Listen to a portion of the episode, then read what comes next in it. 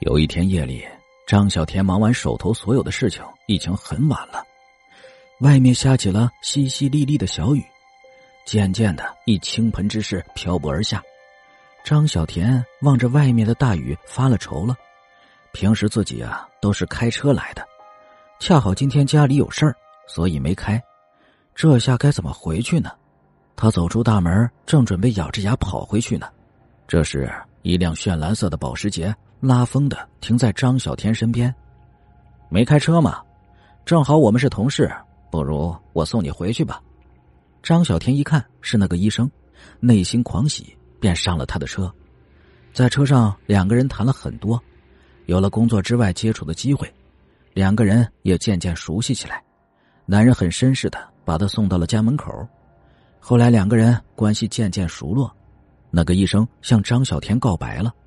他们顺利的走到了一起，不久以后，他们就结婚了。婚后生活呀，甜蜜恩爱。很快，她生了一个儿子，老公对她更是一日比一日好。这样的生活，她究竟还有什么不满意的呢？可是有句话叫“江山易改，本性难移”。有些人呢，生来就不知道知足是什么。即使此刻你拥有金山银山，可是当利益和欲望活生生的摆在你眼前。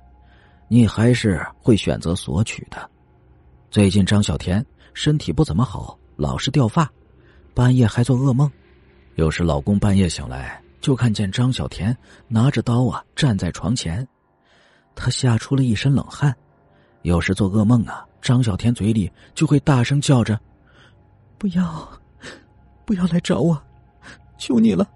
我知道我错了，是我害死了你，我不是人。”老公终于决定带张小田去附近的张神婆家里看看，是不是有什么邪魔缠上他呀？绕过一个又一个古色古香的院子，张小田终于见到了神婆了。算卦、摆祭、问神一系列程序以后，神婆对张小田说：“哎呀，你这一生啊，没少干亏心事儿吧？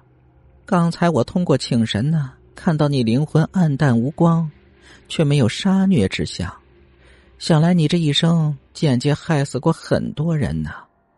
幸好为时不晚，只要你现在及时悔改，尚可有救啊！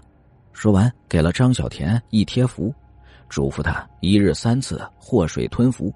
等张小田和她的老公离开之后，神婆叹道：“唉，红尘皆杀戮。”往生之人不可再缠着未亡人，妄造杀孽呀！神婆朝着虚无的地方叹了一口气，缓缓进屋了。张甜甜很粗心，幸亏老公高洁细心呐，嘱咐她一日三餐那张符都要祸水吞服。逐渐病也慢慢好了，只是有时啊，她半夜起来，总见老公神神叨叨的向着一个地方说些什么，神色很是骇人。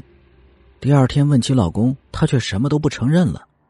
后来老公起夜的次数越来越频繁，有时白天啊也不知所踪。疑惑之余，张小田请了一个侦探，调查老公白天到底干什么去了。结果答案却令张小田大吃一惊。侦探带回来的照片上，老公高杰正满脸幸福的和一个女人紧紧相拥。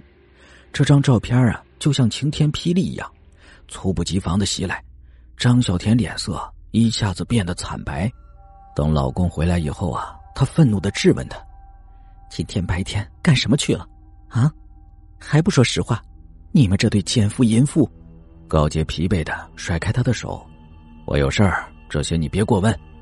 你夜半三更身上披着另一个女人身上的香水味回来，还让我别过问。”张小田从怀里拿出了一沓照片，一下子扔在高洁的脸上。高杰看着缓缓滑落的照片，一下子愤怒了：“你居然找人跟踪我！